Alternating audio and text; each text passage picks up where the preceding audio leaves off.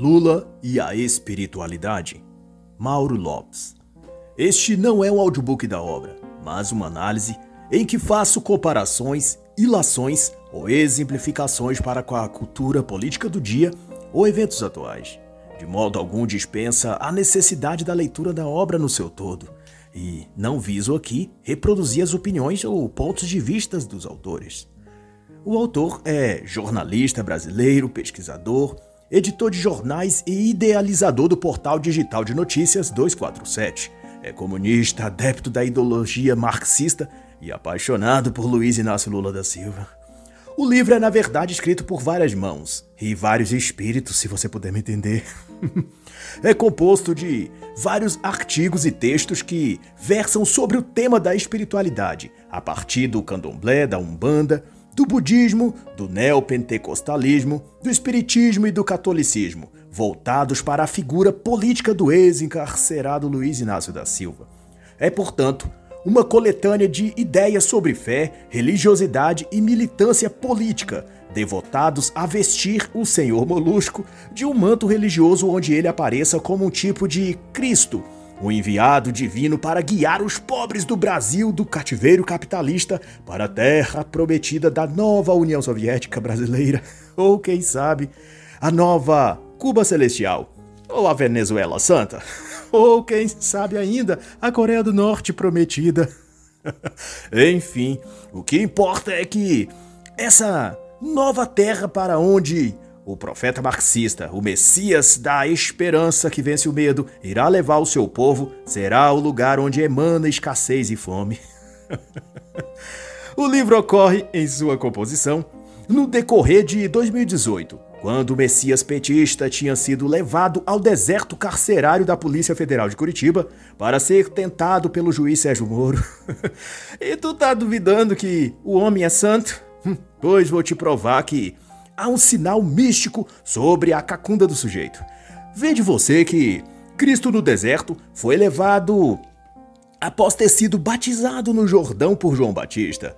O santo marxista foi conduzido ao deserto de 15 metros quadrados no quarto andar da PF de Curitiba, com banheiro privado e televisão, após tomar uma água batizada numa garrafinha, que alguns juram que era só água mesmo, e ter uma missa celebrada, não no Rio Jordão, mas em cima de um caminhão, pelo bispo Angélico Sândalo. Pois veja que, após a tentação de Cristo, ele não foi servido por anjos, pois então Lula teve o senhor Angélico Sândalo Bernardino para o servir de adulação e puxa-saquismo. Ele não é um anjo, mas pelo menos tem um nome, né? e como tudo na vida pública desse falso Messias é fraude, manipulação e fingimento, então serve esse anjo só de nome mesmo. Mas bem, se Cristo foi tentado três vezes no deserto, Lula esteve 580 dias na Provação da carceragem da Polícia Federal. Tome 580 divididos por 3, o número de vezes que Jesus foi tentado pelo diabo no deserto, e se tem aproximadamente o quantitativo de 193. Some-se cabalisticamente esse número e se tem o 13, o número do partido do dito cujo. Viu aí? Não disse que era santo, nem que seja do pau oco, mas vai assim mesmo. Já ouviu dizer que quem não tem cão caça com gato? Pois então, quem não tem Jesus Cristo faz o L e vai de Lula mesmo. Mas então, logo na apresentação do livro, há um texto escrito pelo próprio fake Messias, ex-hóspede da Polícia Federal, que dá uma dimensão da grande história da carochinha que se trata tanto esse livro quanto tudo na vida desse personagem pretendido ser o salvador dos pobres.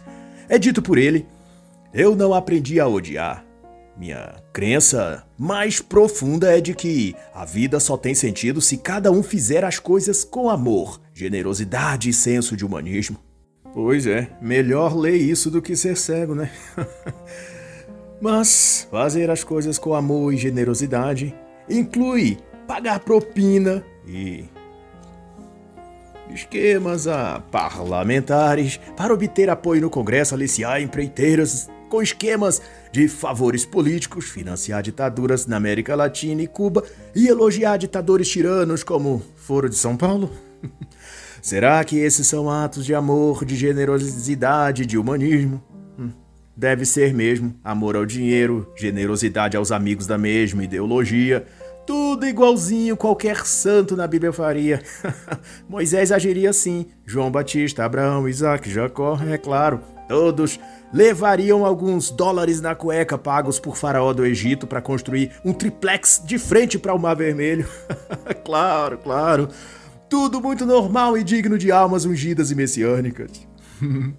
Mas, seguindo adiante, como o rabo segue sempre o cachorro, o autor faz também a sua vassalagem e adoração básica, como todo fiel deve fazer ao seu Deus e Mestre, e vai dizer ao leitor que a espiritualidade do ex-detento, ele não usa esse termo, é claro, transborda desde 7 de abril de 2018 para além do cárcere de Curitiba.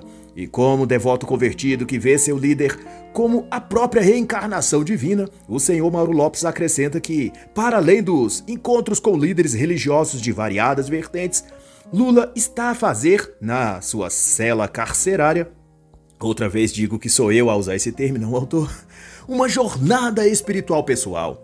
E prova disso foi que, nos 580 dias que esteve preso, ele aprendeu a meditar com a Monja Coen.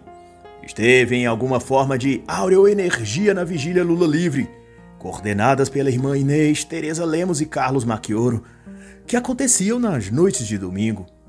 O senhor, Inácio da Silva, também pôde mostrar para a Yalorixá Adriana de Nanã o seu ori virtuoso, que, de modo simplificado, é um tipo de entidade pessoal ancestral que acompanha e se conecta ao sujeito, o escolhido, imbuindo de uma missão e propósito muito grande e específico. E tá aí. Se no Jordão o Espírito Santo desceu sobre Cristo em face de seu batismo e o confirmou como Messias prometido, pois o ex-hóspede da Federal de Curitiba foi também validado, mas por um espírito do candomblé, um ori, Deus ancestral, ou ao menos é no que crê a mãe de santo que o visitou na carceragem. Mas o padre Júlio Lancelotti preferiu seguir mais o plano material do que o espiritual e afirmou com toda a reverência de um devoto alienado que Lula era o presidente dos moradores de rua. Bom, nesse caso, talvez fosse dele doar o seu triplex no Guarujá de 3 milhões de reais e o sítio de Atibaia no valor de 1,7 milhão de reais para os moradores de rua. Afinal, um homem tão espiritualizado, quase a encarnação de Cristo, no dizer de seus ascéticos, deveria fazer o que Cristo disse a um de seus seguidores que se julgava muito espiritual e fiel a Deus, como um jovem rico relatado em Mateus 19, 16, Marcos 10, 17 e Lucas 18, 18 em que lhe foi dito que vendesse tudo que tinha, distribuísse aos pobres e seguisse a Cristo. Hum. Mas, como isso não vai acontecer, melhor então é a gente ficar mesmo com o que disse outro religioso que o visitou no seu retiro espiritual carcerário, o teólogo católico Faustino Teixeira, que, para não espiritualizar mais o Lula do que o próprio Jesus, como muitos estavam a fazer, para pôr panos quentes, ele disse que o tal possuía uma bela espiritualidade terrenal. e alguém, pelo amor de Deus, que souber o que isso significa, me explique. e Dom Angélico Bispo, que já está décadas no serviço de puxar o saco de Lula, também foi, digamos, terrenal ao descrever a espiritualidade do residente da paróquia carcerária curitibana, conhecida também como instalações da Polícia Federal de Curitiba. O bispo disse que Lula teria uma espiritualidade militante. Também não sei dizer o que isso significa, então melhor não cobrar que eu explique. São esquerdistas fazendo esquerdices, é isso. Mas nem todos foram tão simplórios assim como Dom Angélico ou Faustino Teixeira, o cientista da religião Pedro Lima, que produz cursos pela TV 247, comparou Lula a Antônio Conselheiro, o Carcerado seria o reintérprete da história do país e da espiritualidade do povo brasileiro. E eu aqui pensando, será que Antônio Conselheiro também recebia de amigos reformas milionárias em sítio que era também de outro amigo? Ou a mulher de Antônio Conselheiro fazia decorações e também reformas no hiper luxuoso apartamento sem o Antônio Conselheiro saber? Será? Ou será que um espírito-chefe de uma casa de umbanda também teria enviado a Antônio Conselheiro, na época, uma estátua de Xangô como presente consagrado? Como se fez a Lula segundo a Babalorixá, pai de Caetano de Oxóssi. Muita coisa que não se explica, melhor então apegar ao que é simples de entender. Como que disse o Frei Beto, que já acompanha Lula há 40 anos, então deve ter razão no que diz, que ele sentia forte presença de Deus em Lula. Isso dá para entender. Deve ser a mesma relação entre o papel higiênico e um bumbum sujo. Mas eis um sinal. O dia que o organizador desta obra escreve e assina o seu texto neste livro é o 561, desde a prisão de seu mestre. Cabalisticamente, 561 pode ser convertido no número 12. 12 é o número de discípulos apóstolos que Jesus escolheu para aprender com ele e depois ser espalhado pelo mundo. Mas não sem antes revesti-los do poder do Espírito Santo e ninguém há de negar que o Messias ex-encarcerado também tem sobre si um certo poder. O poder revolucionário de transformar mentira em verdade, ou ao menos é assim na cabeça daqueles que o seguem, como os doze discípulos seguiam a Jesus, com exceção de Judas, óbvio. Ou talvez esteja mais para a relação entre os urubus e a carniça, onde sentem algo podre, eles vão atrás, não importa onde, seja na carceragem de Curitiba, nas ruas de São Bernardo do Campo, ou na cadeira presidencial de Brasília. Os urubus devotos da carniça ungida sentem o odor de coisa suja e vão a segui-lo. e tanto assim que o vigário da pastoral do povo de rua da Arquidiocese de São Paulo não poupou elogios e sinalização de que Lula é um santo. Ele conta que, numa ocasião, estava entre uma multidão em Brasília, que tinha vindo saudar o então presidente à época, e ao vê-lo, ele e um amigo seu que o acompanhava, Lula os chamou e os destacou dos demais. Levou-os a um coquetel servido ali e depois disse que almoçassem em sua casa na alvorada, porque não gostava de nada daquilo que estava sendo servido. E para o padre este foi uma grande manifestação de espiritualidade, em que o santo homem rejeitou as comidas chiques e caras para se alimentar de uma refeição simples ao lado dos seus amigos. E durante o almoço no Palácio da Alvorada, ele teria ainda convidado o jardineiro que estava a cortar a grama para juntar-se com eles na mesa. E para o padre este foi um gesto de profunda espiritualidade, também porque a espiritualidade, como diz o padre, é humanizar a vida dos pobres, do fraco, e do pequeno. E é tão comovente. Só que o padre esquece que atos de sinalização de virtude são parte de um jogo de xadrez político, que o representante petista e outros líderes da política sabem que precisam fazer a fim de, juntamente, forjar esse tipo de impressão pública. Ele demarca o imaginário de uma ou duas pessoas comuns com atitudes aparentemente humildes, e esses, impactados pelo gesto, vão reverberar aquilo de boca em boca desde os locais onde moram, na periferia, até que das camadas baixas para cima, as histórias do rei plebeu, do rico humilde, do santo que peregrinou das ruas empoeiradas do Nordeste para o palácio de Brasília vão virando folclore, cantigas em volta da fogueira nas noites de São João, enfim, viram mitos e lendas populares, e daí aquela pessoa é vista como um enviado de Deus, um salvador do povo. E a partir dessa crença, aconteça o que acontecer, esses fiéis convertidos, cooptados pelas muitas histórias populares, seguirão aquele que vem como líder e guia escolhido por Deus para levá-los à terra de Canaã. E mesmo que tenham de atravessar o mar vermelho a pés descalços, não perderão a fé, porque suas mentes já estão condicionadas a receber tudo que vem desse seu ídolo como dogmas de fé, e não como questões que devem ser submetidas ao escrutínio da razão. Aquilo que o santo profeta disser não passa pela análise ou reflexão, mas é diretamente absorvida pelo coração e alma, e cumpridos como se tivesse vindo do próprio Deus. E esse é o jogo demonstrar cortesia e humanidade a uns poucos e com um pouco de ajuda conveniente dos meios de comunicação, aquela cena de humildade vira uma parábola bíblica popular que será sempre recontada com voz embargada e olhos lacrimejando. E dois ou três detalhes a mais acrescentados para endeusar ainda mais o protagonista santo, que nesse caso é o ex-encarcerado da Silva. Isso pôde ser visto, por exemplo, no encontro de Natal em São Paulo, Na quadra do Sindicato dos Bancários, uma moradora de rua baiana tentou entrar no local, mas foi impedida pela segurança. Ela não tinha documentos e nem o um nome na lista. Mas ela dizia: Sou amiga de Lula, vou gritar daqui e vou entrar com ele. E quando a comitiva do então presidente passou, a catadora de recicláveis e moradora de rua de fato gritou. E gritou tanto que o carro presidencial parou. E o santo de Brasília, vendo a oportunidade, mandou que a mulher fosse colocada em seu carro. E ela então entrou com ele de mãos dadas no evento. A situação era perfeita para ser desperdiçada. Políticos vivem de oportunidade e aquela era a onda perfeita passando bem diante do semideus nordestino. Evento de Natal, a sensibilidade espiritual das pessoas mexidas, a pessoa pedindo ajuda era mulher, o lado fragilizado e discriminado da história segundo a seita marxista, além de mulher, era negra. Além de negra, era muito pobre, vivia nas ruas, a depender de materiais recicláveis que ela coletava e vendia.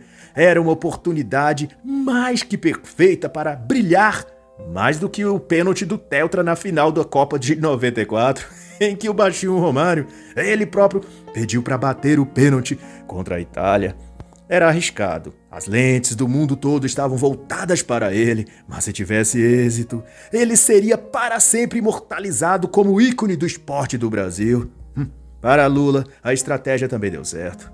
Feliz e realizada, a catadora de recicláveis bradou para as lentes do mundo: Eu sou amiga do presidente, não falei?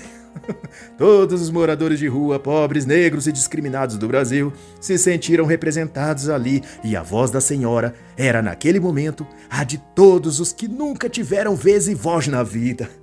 Eu sou amiga do presidente. Todos os pobres são amigos do presidente. Todos que lutam, que sofrem, que são desem desempregados, desprezados. Não foi o próprio Cristo que disse: Vinde a mim os cansados e oprimidos, e eu vos aliviarei. Pois então, ali estava o novo Messias, o Salvador dos pobres. E é assim que lendas são criadas, que deuses são fabricados, que a idolatria é produzida, seja na política ou na religião. Ou melhor ainda, na unificação dos dois. e então, seguindo o roteiro de criar uma imagem sacra para o aprisionado de Curitiba, o Partido dos Trabalhadores negociou que todas as segundas-feiras o santo do mensalão receberia uma liderança religiosa por uma hora. Uma dessas visitas espirituais foi a monja Coen, que recebeu a honra, como ela mesma afirma, de estar com o bendito homem. Depois de abraçá-la e de encará-la com olhos claros luminosos, relata a monja budista, Lula me disse que não seguia nenhuma religião, que ia à igreja porque a mulher dele gostava de ir. Ora, o tal não afirmou sempre que era católico apostólico romano? Não participava de missas em homenagem a São Encarcerado, Nossa Senhora do Marxismo ou coisa dessa? Mas, como político rasteiro, ele não podia desperdiçar nenhum apoio. E deveria sinalizar para todos os credos e falar a linguagem de todas as vertentes religiosas, a fim de captar o inconsciente de cada um deles porque cada líder religioso desse tenderá depois a julgar que o sujeito está mais inclinado para sua religião do que para outras, e que irá apoiá-lo para, quem sabe, conseguir mais tarde mais evidência e projeção para sua corrente religiosa e angariar mais adeptos, mais conchavos políticos e sabe mais o que. Acredito que deve ter uma força acima de nós, disse Luiz Inácio a Monja Cohen tentando vibrar na mesma sintonia, falar o mesmo idioma do budismo, pois a língua bífida da serpente tem a função de detectar pistas, pequenos sinais no ambiente que informe sobre a melhor maneira de lidar com os obstáculos de cada situação e lugar. Mas a monja corrigiu a fala da serpente. Ups, do sapo. Digo, aliás, do senhor encarcerado Inácio da Silva. Ela explicou que, no Zen budismo, eles creem não em uma força externa ajudando o indivíduo, mas na força e poder de dentro das próprias pessoas, que, quando despertadas através da meditação, de estudos e de esforço pessoal, tornam-se capazes de coisas incríveis, de realizações surpreendentes. No caso do Zen budismo, não sei, mas com ou sem meditação, O comunista encarcerado que a monja visitou realmente é capaz de coisas incríveis, como roubar um país, financiar ditaduras anticristãs, convencer os brasileiros a votarem numa pessoa inepta e que faliu a economia do país e se considerava presidenta. e ainda assim, depois de tudo de ruim que fez, conseguir ser descondenado e vencer a eleição de 2022 para presidente do país outra vez. Não é por nada não, mas acho que ele devia seguir o provérbio que compartilhou com a monja. Um prato de comida é suficiente, o segundo é gula, disse ele. então, saquear Petrobras, fazer esquemas com a Odebrecht, mandar dinheiro para Cuba e outros países, subornar parlamentares. Todo esse prato de imundice já não foi suficiente? Tem de repetir de novo, isso é gula. Mas, como declara a zen budista, ela ensinou Lula a meditar, a entrar em contato com seu íntimo e ao final da meditação, seu olhar era cálido e brando e ao mesmo tempo forte.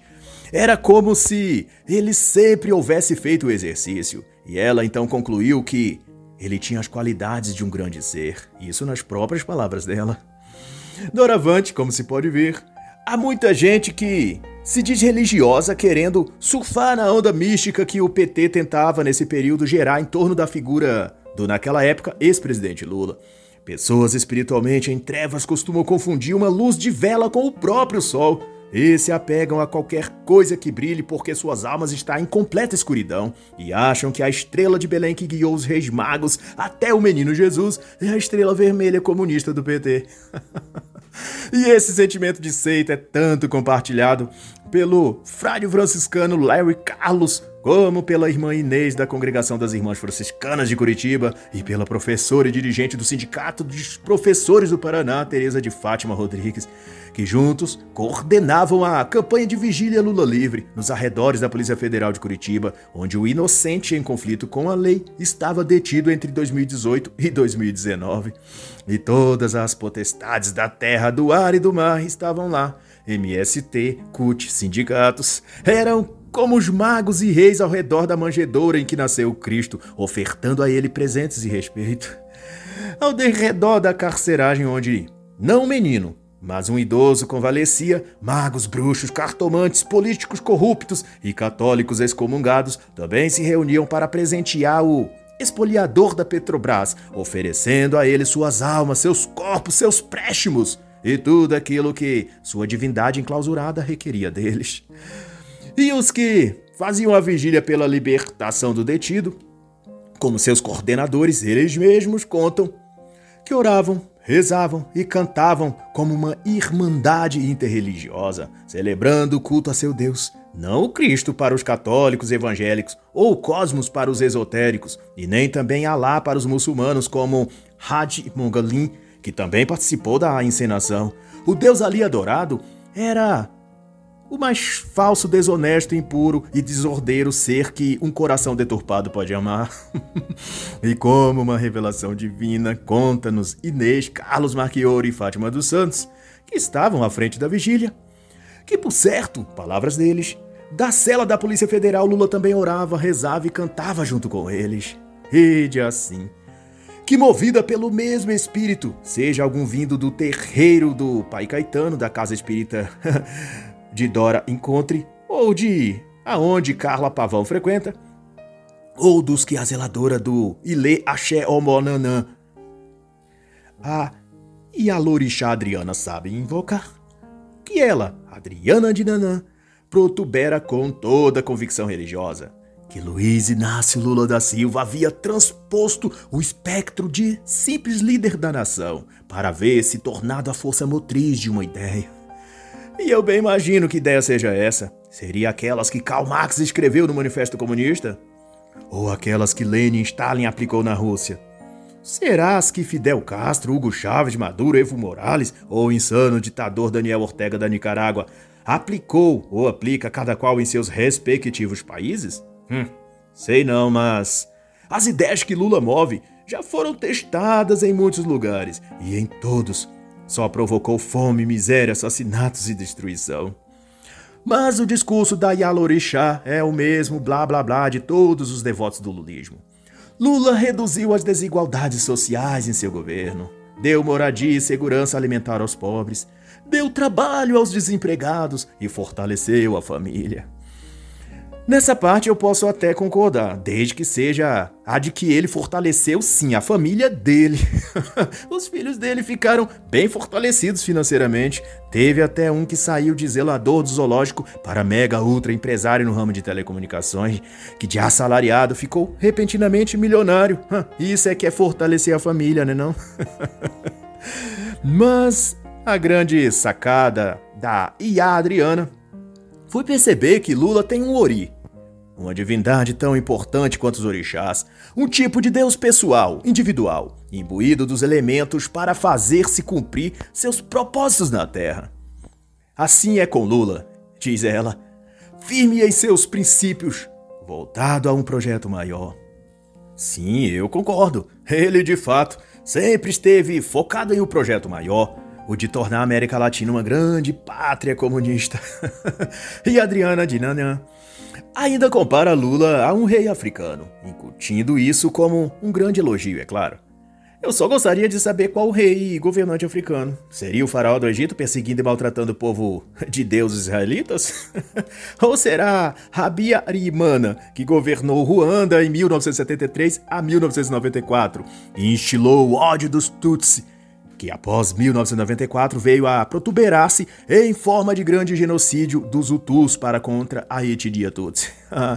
Ou será quaisquer dos que integraram a Frente Revolucionária Unida? E em toda a África, de lugar em lugar, usavam do discurso de justiça e igualdade social para promover levantes civis contra os governos eleitos e tomar deles o poder usurpando as riquezas de cada lugar para financiar seus mercenários e estabelecer seu poder, como as minas de diamante em Serra Leoa, as terras agricultáveis de Ruanda, utilizadas durante um período para plantio de ópio para o mercado europeu, o tráfico de pele de animais e marfins na Nigéria e outros lugares.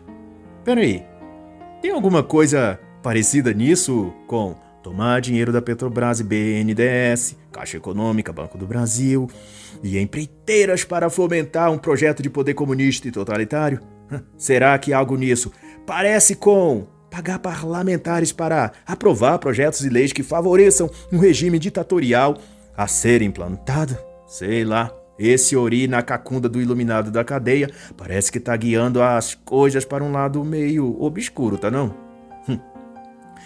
Mas como ninguém vai responder isso, melhor concentrarmos no que disse o devoto e professor de ciências da religião Faustino Teixeira, que Lula possui o dom profundo de potencializar as pessoas a despertarem para a infinita realidade que habita dentro de tudo.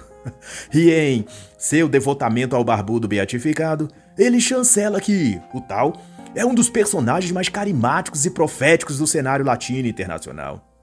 E eu bem poderia discorrer mais sobre o que fala esse fanático adorador da religião nulista, mas comecei a sentir ânsia de vômito com as declamações de amor e subserviência que ele faz à criatura enjaulada, como estava na época. Espiritualidade e vida se compõem na vida de Lula, escreve ele.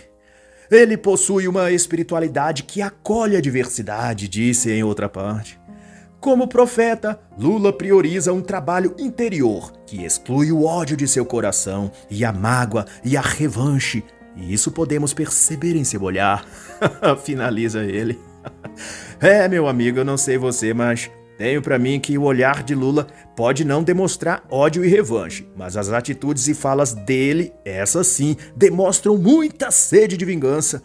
Veja a perseguição do partido a Delanhol, Sérgio Moro, Vê de tudo que fizeram para tentar embargar a candidatura de ambos nas eleições de 2022, a fim de que eles não tivessem, a partir de 2023, foro privilegiado e assim fossem levados à corte da justiça injusta, onde operadores do direito, também adoradores da religião lulista, providenciariam um longo período de prisão para os dois, hum, como claramente está nas falas de diversos de integrantes do PT.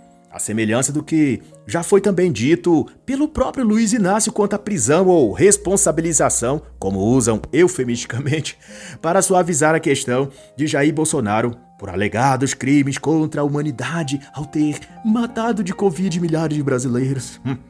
E se isso não for revanche e ódio, então deve ser amor. o mesmo tipo de amor que levou o diabo a cobiçar o trono de Deus, o mesmo que o fez mentir para Eva que a frutinha não lhe faria mal algum, hum, só bem. Ou o mesmo amor faz alguns da esquerda pregar que daria uma boa bala, numa boa arma, num bom paredão para quem fosse de direita. Mas pelo menos o professor Teixeira não disse ao final que eles, os adoradores do lulismo, não eram o povo de Deus. Ele escreveu que eram povos de Gaia. Então deve ser essa Gaia aí que está ensinando esse tipo de amor a eles. Acho que Orwell também conheceu essa Gaia, porque ele escreveu disso no livro 1984 sobre o Ministério do Amor, que só agia produzindo atos de ódio. e então, outro professor também de ciências da religião faz entre as páginas 49 e 56 um paralelo entre a revolta de Canudos e a revolta Lula livre, digamos assim, em que, se antes o republicanismo, usando as armas dos militares, estilhaçou um povo que, liderados por Antônio Conselheiro, tentava se organizar política, social e economicamente para melhorar suas vidas, do mesmo modo o povo pobre sofrido, negros, gays, mulheres, indígenas, sob a liderança simbólica de Luiz Inácio Antônio Conselheiro da Silva, foram solapados pelo capitalismo, usando igualmente as armas militares, só que dessa vez os próprios militares em cargos políticos. Para o professor, um venerador também do lulismo, o então ex-presidente hospedado nas dependências do, da Polícia Federal de Curitiba, desvelava em sua trajetória e injusta prisão, no dizer dele, dois lados de um Brasil. De um, o carrasco e agressor que pune os que lhe incomoda, é aquele expressado nos burgueses brancos opressores do capitalismo, e do outro, a gente pobre perseguida, esperançada no Antônio Conselheiro moderno, que por sua coragem política e fé espiritual foi punido e colocado em prisão. Mas o movimento que ele inspira delineia um eixo de longa duração. E fazendo citações verborrágicas academicistas, é inferido que Antônio Conselheiro naquela época e Luiz Inácio nessa foram sacrifícios postos pela elite do país no altar de um governo covarde, que pretendeu, assim como então, servir de ameaça aos pobres sertanejos de toda a parte pobre do Brasil. Uau! E eu que achava que o islamismo é que agregava e produzia os mais iludidos fanáticos seguidores, mas vejo que o lulismo é que forma os mais entumecidos idólatras de uma religião ou de uma divindade. Por isso que eu encontrei numa viagem que eu fiz há uns anos atrás para o Nordeste pessoas que, embora simples e de boa índole, estavam tão alienadas com o Beato Barbudo que, juro para você, me disseram que rezaram para doentes em suas famílias com a foto de Lula aos pés do enfermo. E os viram serem curados de dores nas articulações, de pressão descontrolada e de frieira nos dedos. Quanta fé, né? E se essa fé toda fosse usada para expulsar o comunismo do Brasil, já pensou? Mas uma coisa também me chama a atenção nessa salada mística religiosa. E ao falar da espiritualidade lulista, o seu amigo e irmão, como se refere à relação dele com Lula, do Angélico Sândalo, diz que o acompanha e o conhece desde os anos de luta do senhor Lula à frente do Sindicato dos Metalúrgicos em São Bernardo do Campo, enquanto ele era bispo da Pastoral Operária de São Paulo. E acerca do divino ser abrigado nas dependências da PF curitibana, ele afirma que é ele, católico, discípulo e missionário de Jesus, um fiel discípulo de Jesus, reforça ele em outra parte.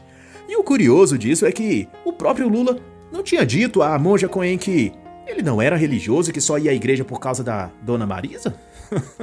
Afinal, pergunto eu, é ou não é? Quem está com a razão? A monja zen budista ou o bispo neomarxista? então eu vou dizer: esse cidadão, embora aclamado por multidões cativas de adoradores, como seu profeta e guia espiritual, o santo sem santidade, não passa de um ser esvaziado de fé.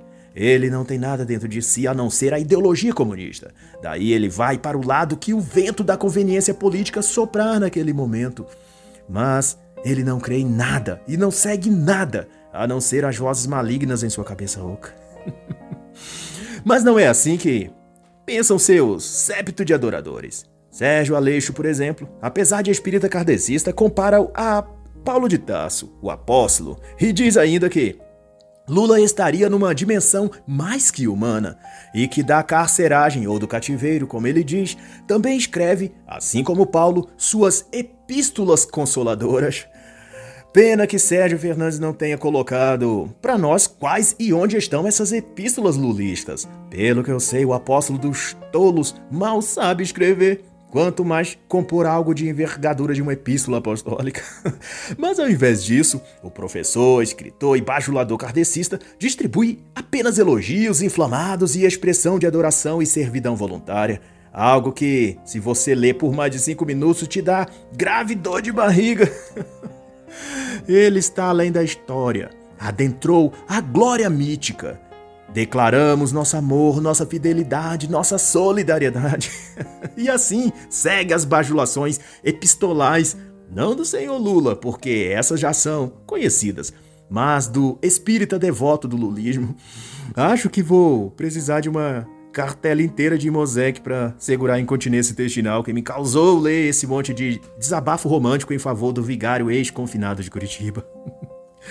e se você achou que não poderia ficar pior, até muçulmano entrou na dança da devoção e também dirigiu adoração pública ao Shaik da carceragem da PF e diz que se emocionou várias vezes por Luiz Inácio da Silva a primeira vez em 1980, na quarta série do Fundamental, ele, junto com outras crianças, estavam perfilados para cantar o hino nacional antes de entrarem em sala de aula. Do meio dos alunos, uma voz bradou: Com Lula ou sem Lula, a greve continua. e esse bordão era o da greve dos metalúrgicos comandada por Lula no ABC Paulista, o que o levou a ser preso na época e de então os trabalhadores grevistas passaram a declamar essa cantiga em protesto, e ali no pátio da escola, as dezenas de vozes infantis repetiam o que viam seus pais dizerem em casa, já que a maioria deles era funcionário das metalúrgicas da região e aderentes da greve. Fato é que a repetição daquele mantra fez com que o jovem Had Mangolin chorasse de emoção ao cantar junto seu primeiro louvor de adoração ao santo marxista. E desde então, o devoto islâmico passou a render graças não a Maomé ou Alá, mas a Lula e ao comunismo por ele representado. E embora o Islã condene um muçulmano a adorar qualquer outro deus senão Alá, Hadi Mangolin abre uma exceção e divide seu amor e fé também com a figura divina do ex-líder grevista e ex-detido do DOPS em 1980 e da PF em 2018. E o controverso muçulmano bajula ainda mais, dizendo que o tal provoca um efeito místico nele e nas pessoas em geral. Ele é um porta-voz das esperanças. E quem não reconhece essa sua espiritualidade, segundo os argumentos do seguidor de Lula Alá, é porque tem o coração cheio de ódio, diz ele. Mas então, vem a pérola máxima do fanatismo ideológico lulista, Had Mangolin, consegue a proeza de associar e equiparar o islamismo ao comunismo, dizendo que um e outro prevê a construção de um Estado forte e de um governo baseado nos princípios de solidariedade, de igualdade e de justiça. Mas, quando Had, toda vez que se refere a muçulmanos, também faz questão de destacar as mulheres dizendo muçulmanas, isso por si só já deixa claro que ele é adepto da linguagem de gênero e toda essa lavagem fétida dos discursos de identidade de gênero, do politicamente correto e justiça social de gênero. Ou seja, outra coisa que o Islã abomina, mas que o muçulmano socialista adere e tenta adequar ao islamismo. Mas se o Islã se assemelha em princípios com o marxismo, como busca sugerir Had Mangolin, então dá para também compararmos o MST ao Estado Islâmico? No resumo de tudo, sua defesa apaixonada é de que a forte presença islâmica na espiritualidade de Lula. e ele diz mais: ele afirma, sem medo de ser feliz, como era um outro mantra que os idólatras diziam frente à PF onde Lula estava, que ele seria liberto e novamente iria liderar o seu povo na construção da verdadeira justiça e libertação. Luiz Inácio realmente foi solto, mas não acho que ele guiará alguém para algum lugar bom, a não ser que o senhor Raj ache que a Venezuela ou Cuba sejam exemplos de paraíso, pois o máximo que o falso profeta pode fazer é isso: abarrotar os brasileiros na carruagem do Foro de São Paulo e descarregar o gado no pasto marxista, que ele chamará de céu, mas que será tão fake quanto o islamismo praticado por Raj Mangolin. e nessa energia também é que a, o babalorixá de Umbanda, Pai Caetano de Oxóssi, que atua em Curitiba e regiões do Paraná, vai evocar também o apóstolo Paulo em 1 Coríntios 13, para se referir ao amor que tudo suporta, que tudo espere, que tudo crê, para então remeter à figura de Lula, que não podendo ser o preto velho da Umbanda, podemos talvez chamá-lo de branco idoso da carceragem. Sei lá. e o fato marcante, para não delongar nas mesmas bajulações e oferendas de elogios e puxa-saquismos que todos os outros bajuladores escrevem nesse livro, é o da reação do ex-detido ao receber do pai Caetano uma imagem de Xangô, em estatueta de gesso. Ao recebê-la, enviada segundo o pai de santo por um espírito chefe da casa de umbanda dele, Lula pegou a imagem e a beijou. E ouviu do pai Caetano que o ensinamento maior de um preto velho em um terreiro é resistir. Mas destaco também a história contada pelo Babalorixá de que o monge teria passado anos meditando, se consagrando e em busca do Buda da compaixão. Depois de muito tempo sem nada achar, resolveu desistir da procura e no caminho de volta encontrou um animal ferido na estrada, sendo devorado vivo por vermes. Ele gemia e se contorcia, e comovido o monge passou a remover com a boca os bichos daquele animal e cuspi-lo fora. Vez após vez enchia sua boca de vermes para livrar o animal da sua agonia. E quando terminou, aquele ser se transformou no Buda e disse ao monge: Agora você me encontrou. É com essa história o bandista pretende falar de espiritualidade, de amor, de empatia, etc. Mas eu já reflito e me pergunto se teremos de comer os vermes do marxismo para se tentar alcançar esse, essa tal sociedade iluminada e feliz e cheia de amor que o comunismo de Lula promete para quem o seguir e o adorar. Será? e se compararmos, não foi isso o que o diabo ofereceu a Cristo? Vede os reinos da terra e seu esplendor. Tudo isso te darei se prostrado me adorares. Não é o que está descrito em Mateus 4:9? Hum, mas agora, ao invés de no Monte Alto, o pai da mentira leva aquele a quem ele quer enganar, a COP27 no Egito, ao Diretório Nacional do PT, ou a cada encontro do Foro de São Paulo, e as mesmas promessas são feitas. Se me adorares, vos darei as glórias dos reinos da terra. Benefícios sociais para todos, liberdade e indulgência para todos os pecados e desejos humanos, pão e circo à vontade. Cotas para quem desejar, transporte público gratuito, aborto livre no SUS, maconha liberanda, carne e cervejinha para os pobres. E tudo que o Deus rei petista deseja é isso. Uma simples oferenda de submissão ao projeto marxista. Isso você pode fazer num gesto simples de juramento do dedinho, levantando a mão esquerda, sorrindo para selfie e fazendo L. e depois disso, hum, você então pode se juntar a Frei Beto, o frade dominicano amigo de Lula há 40 anos, e repetir o que ele disse quando lhe perguntado se Lula é um homem de fé. Sim, de muita fé. De quem se sente forte presença de Deus na vida dele. Você então vai dizer essas palavras milhares de vezes até começar a acreditar nelas. E quando isso começar a acontecer, pronto, relaxe e faz o L de novo, porque a partir daí, você e Lula serão pessoas de fé, de muita fé, de quem se sente a presença de Deus na vida. ah, mas daquele falso Deus que ofereceu a Jesus as dádivas desse mundo. e assim está escrito. Dois dos discípulos de João Batista foram a Jesus e perguntaram: Senhor, és tu aquele que há de vir ou esperaremos outro? No que Jesus respondeu: E de contar a João que cegos veem, paralíticos andam, demônios são expulsos e mortos ressuscitam. E assim, encerra a análise da obra Lula e a Espiritualidade. Organização Mauro Lopes.